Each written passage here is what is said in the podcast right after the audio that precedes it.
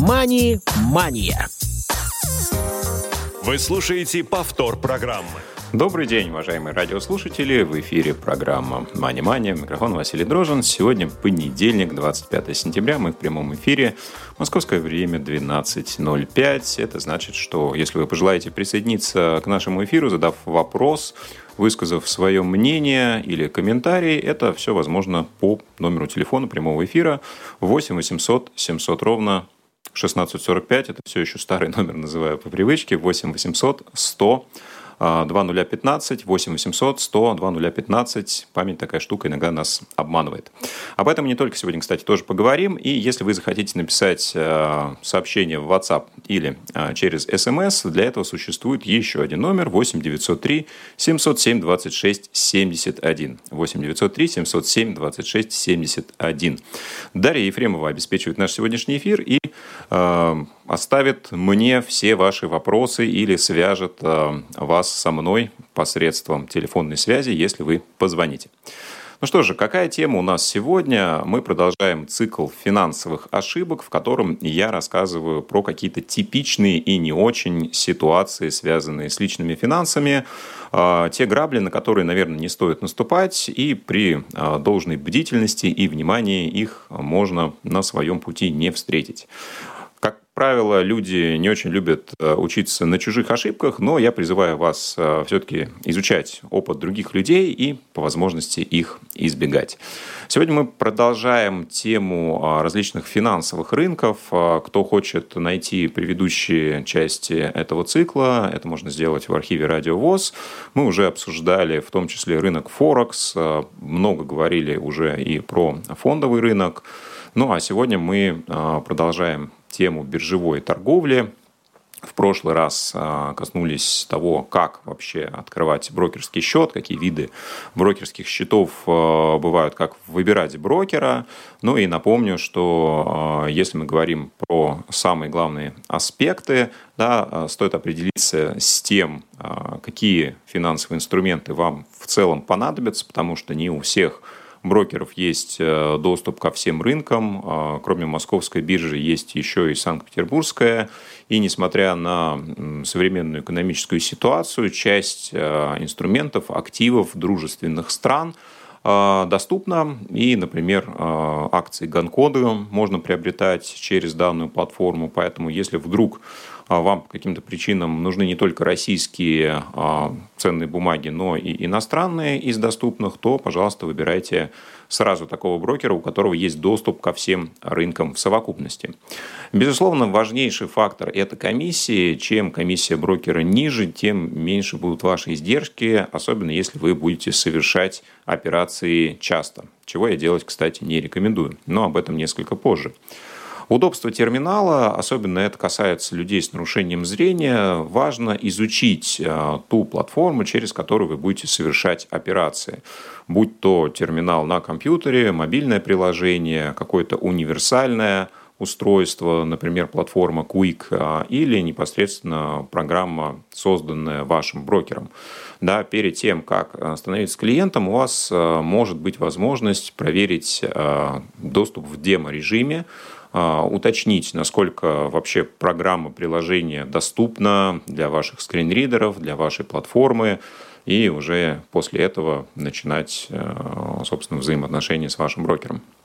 В целом можно также оценить сервис, насколько служба поддержки быстро и качественно квалифицированно отвечает на ваши вопросы и насколько удобно вам с ними взаимодействовать. Ну и то условие, которое я а, может быть, не поставил на первое место, хотя, мне кажется, это должно идти по умолчанию.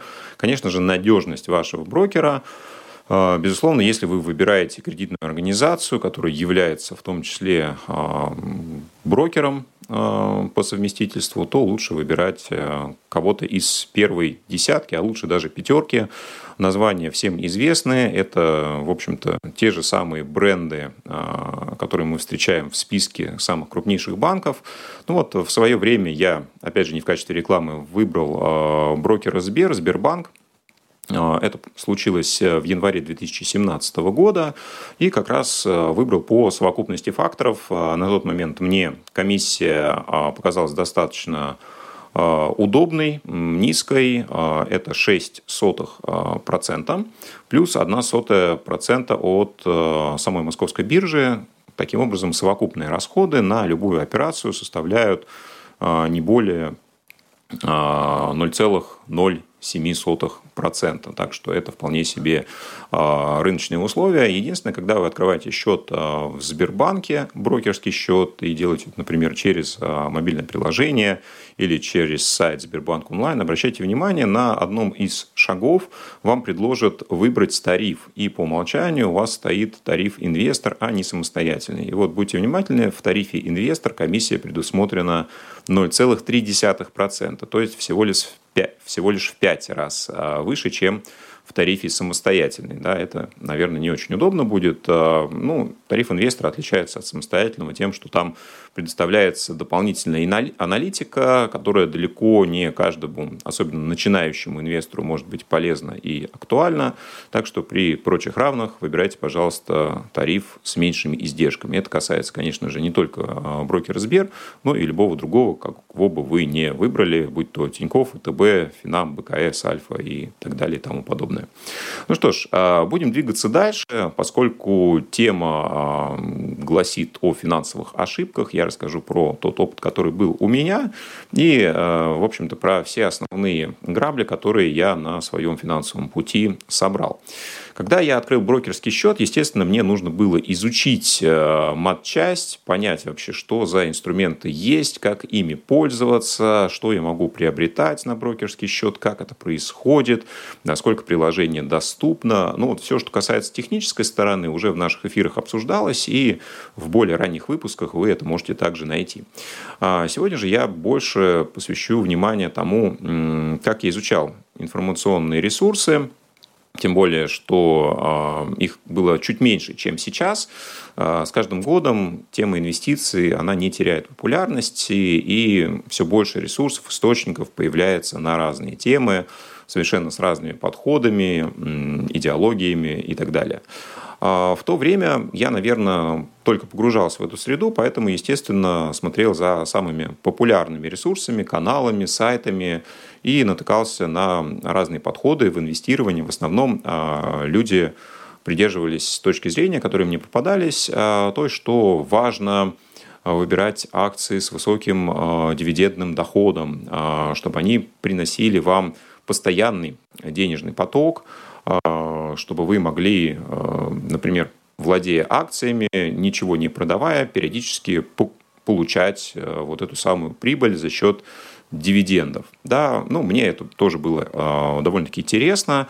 Вообще, э, я пытался понять, какие классы активов существуют и что из этого э, нужно приобретать начинающему инвестору, можно ли покупать только акции или только облигации, чем акции от облигаций, в принципе, отличаются, почему их нужно в каком-то определенном объеме пропорции приобретать, как ее выявить, а, какие конкретно эмитенты, компании необходимо приобретать в свой портфель. А, вот эти все вопросы передо мной также тогда вставали, как и перед любым новичком, который приходит на финансовый рынок.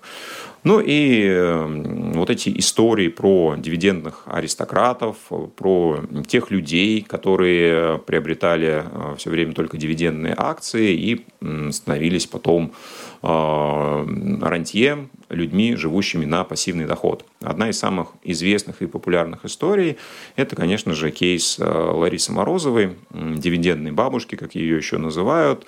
Она, выйдя на пенсию, э, на пенсию в преклонном возрасте уже на тот момент э, как раз решила свои сбережения перевести на фондовый рынок и приобретала акции компаний, которые должны были выплачивать дивиденды. С ее точки зрения, а, в основном на тот момент она рассматривала дивидендную доходность а, двузначную, ну то есть от 10 и выше. Такие компании ее привлекали, но при этом компания должна была соответствовать определенным критериям надежности. Понятно, что если есть прогноз по выплате дивидендов, это совершенно не является гарантией того, что компания эти самые дивиденды вам выплатит. А, вот. Ну, подобных историй я тогда насмотрелся и наслушался достаточно много. А, их было ни одна, ни две, ни три. И я нашел несколько сайтов, где был прогноз по выплате дивидендов по тем или иным акциям на следующий или текущий год. И я просто посмотрел, какие а, акции находятся в топе на вершине этого рейтинга и решил купить именно их. А, мне показалось, что это очень хорошая и классная идея, потому что, ну, раз их оценили, а, какие-то эксперты, специалисты, а, почему же мне им не доверять? И вот я куплю несколько акций из верха этого списка, и они будут платить дивиденды, а я их буду, соответственно, получать и не знать никакого горя.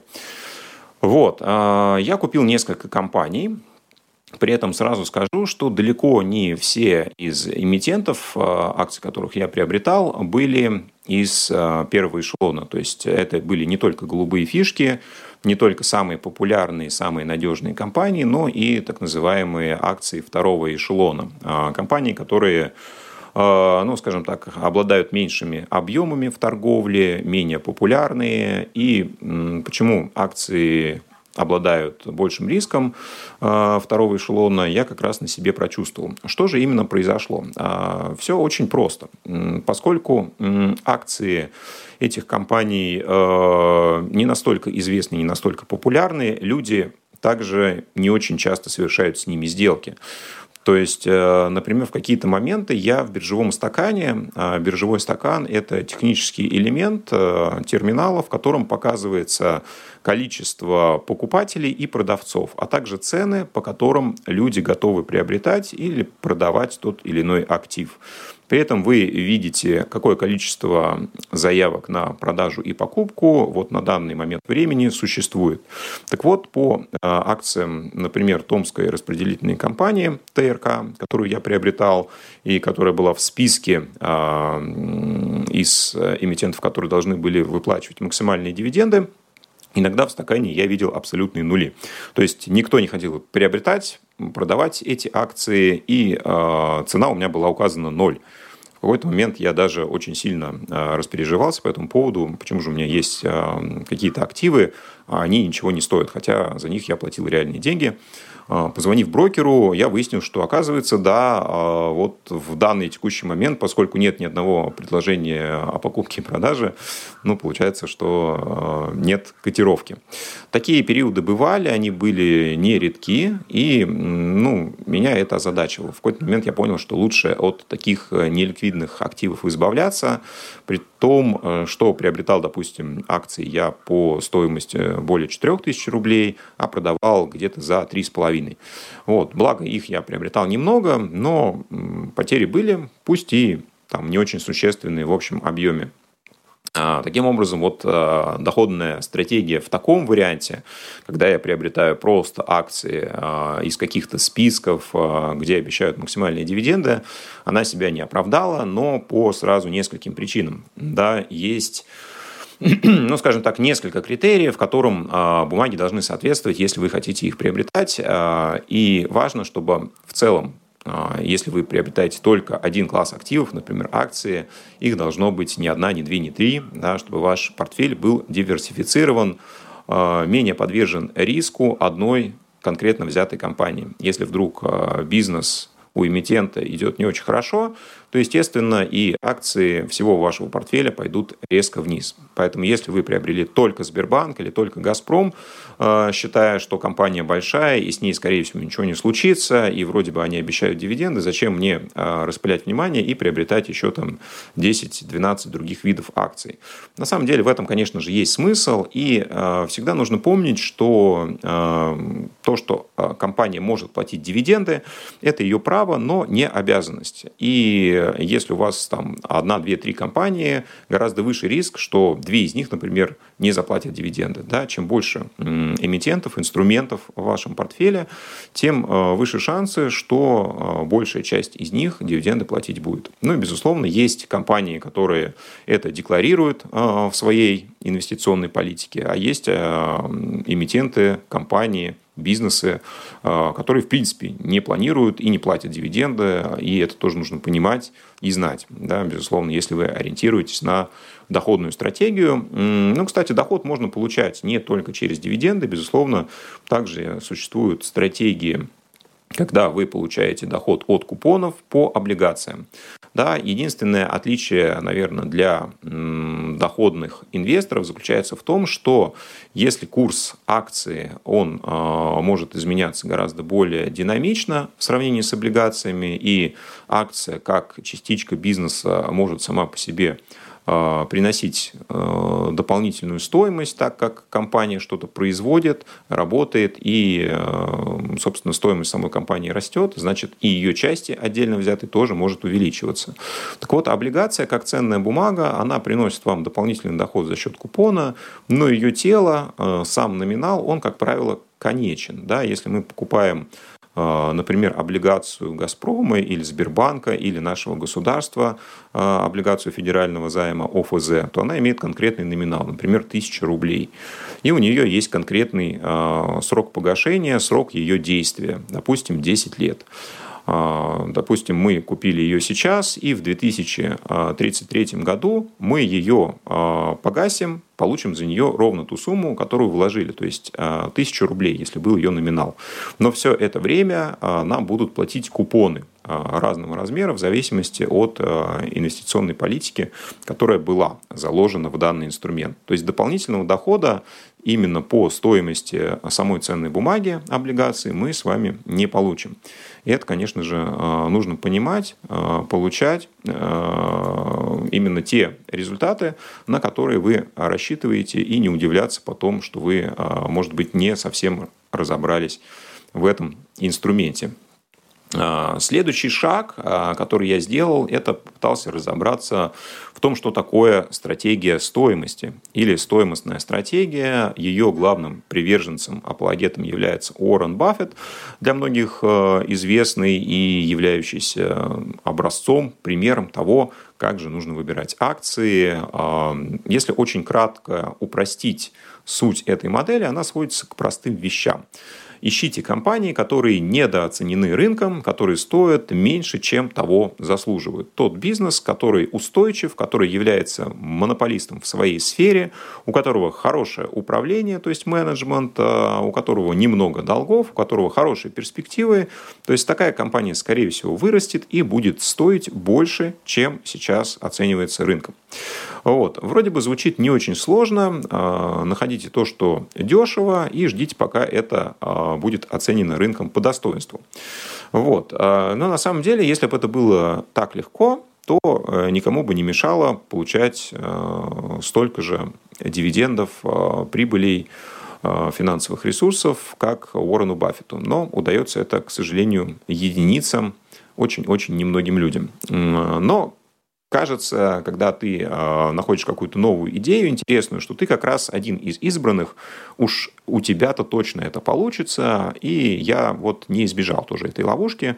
Мне казалось, что подход Баффета действительно интересен, и э, в пространстве Рунета, прошу прощения, тоже было достаточно представителей, которые ну, разделяли, скажем так, а, эту стратегию, эти взгляды, и я находил а, материалы, которые как раз были посвящены разбору российских компаний, оценке их а, фундаментальных показателей, оценке их бизнеса, их потенциальный рост. И на какой-то момент я увлекся данным направлением и стал выбирать компании, исходя из того, насколько они потенциально могут вырасти в цене в будущем.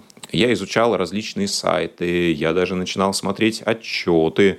А, безусловно, я оценивал а, не только то, что пишут на разных ресурсах, но и пытался делать какой-то свой анализ. И что могу сказать по итогам а, вот этих нескольких месяцев, которые я провел за такими активными исследованиями. Во-первых, это занимает огромное количество времени. И это требует э, определенного умственного ресурса, так как вам необходимо вникнуть э, в то, что, собственно, компания делает. Э, это не в течение пяти минут можно сделать. Безусловно, это определенный навык и сноровка, которую можно тренировать. И если вы научитесь это делать, процесс будет проходить проще. С другими подобными компаниями. Но, тем не менее, а, что такое финансовый анализ, а, результаты, показатели финансовых отчетов, здесь нужно в этом действительно разобраться. Это под силу, я думаю, что не каждому человеку, да, если особенно вы никогда с бухгалтерией до этого не встречались, нужно понимать, а, как правильно посчитать доходы, да, что выручка и прибыль – это не совсем одно и то же, а вернее сказать, совсем не одно и то же. Что такое мультипликаторы, на что они указывают, насколько действительно серьезно можно на них ориентироваться, как сравнивать э, те или иные компании по э, мультипликаторам, э, в чем отличаются те или иные показатели для разных бизнесов, для разных сфер – а, почему важно выбирать компании из разных секторов экономики, почему нельзя только нефтегазовый сектор приобретать в свой портфель, а, что такое циклы экономические, как они влияют на рост стоимости тех или иных акций. И если вот все, что я сказал выше, вас еще не напугало, то, наверное, вы можете попробовать и поэкспериментировать самостоятельно с тем, чтобы попытаться разобраться в финансовой отчетности тех или иных компаний и делать, э, ну, скажем так, какие-то более осознанные приобретения бумаг в свой портфель. Но, опять же, а, это все не отменяет э, тех правил, о которых я говорил выше, а именно мы должны помнить, что а, чем больше у нас будет бумаг в портфеле, тем а, более плоским будет наш риск. Да? Он будет как бы размазан, а, равномерно распределен между вот этими компаниями. Даже если с одной или двумя что-то случится, и по каким-то причинам а, курс стоимости их акций пойдет вниз, то в общей массе ваш портфель это не почувствует настолько, насколько это случилось бы, если бы у вас всего было там 2-3 бумаги. Это, я думаю, понятно каждому, но почему-то, когда дело доходит до реальной торговли, этого правила придерживаются далеко не все. Таким образом, приобретая постоянно а, вот эти акции, я еще искал а, лучшую точку входа, когда акция будет на просадке, лучшую точку выхода. Потом я понимал, что акцию можно было еще поддержать, и она выросла бы в цене. И это приводило к тому, что я совершал достаточно много лишних телодвижений, а, много сделок, кормя тем самым брокера, который получает комиссию за любую сделку. Ну, именно поэтому, кстати, брокеру очень э, удобно и прибыльно, когда вы совершаете много операций, поэтому так много рекламы относительно того, что стоит прямо сейчас купить, продать и так далее и тому подобное. А, чему же это меня научило? Я в какой-то момент понял, что вот а, я трачу на это огромное количество времени. А, при этом, если бы я просто купил индекс, то есть весь широкий рынок, одну ценную бумагу, в которую входят уже 40 акций самых крупных российского рынка в определенной пропорции, я бы получил даже больший результат, чем вот эта вся моя активная торговля. А, вся эта, а, если можно ее так назвать, мышиная возня, которой я занимался. И вот это все э, время, которое я посвятил бирже, я мог а, гораздо более эффективно потратить просто на зарабатывание денег в какой-то другой сфере. И вот именно этого я вам и желаю. А, оценить то количество ресурсов, которые вы тратите на какую-то деятельность, связанную с изучением рынка. И если это для вас оправдано, если вы понимаете, что результат того стоит, ну, может быть, э, можно продолжать этим заниматься. Но в подавляющем большинстве случаев я абсолютно убежден, что 99% э, людей, которые этим занимаются, ну, э, это некий самообман, да, потому что если это не форма хобби, то это потерянное время, которое вам уже никто и никогда не компенсирует. Так что э, лучше зарабатывать деньги вне рынка, а на рынке его просто максимально пассивным образом распределять в какие-то надежные и понятные вам инструменты. Ну вот э, на этом посыле, наверное, я буду подводить черту под сегодняшним эфиром. Благодарю, что прослушали его. Если у вас будут э, какие-то вопросы, кроме контактов выше, также можно воспользоваться почтой радиособакарадиовоз.ру ру, делайте пометку в теме сообщения «Мани-мания» или «Финансовые ошибки». Ну, а на сегодня все. Будем прощаться. Василий Дрожин был у микрофона. Услышимся через неделю. «Мани-мания»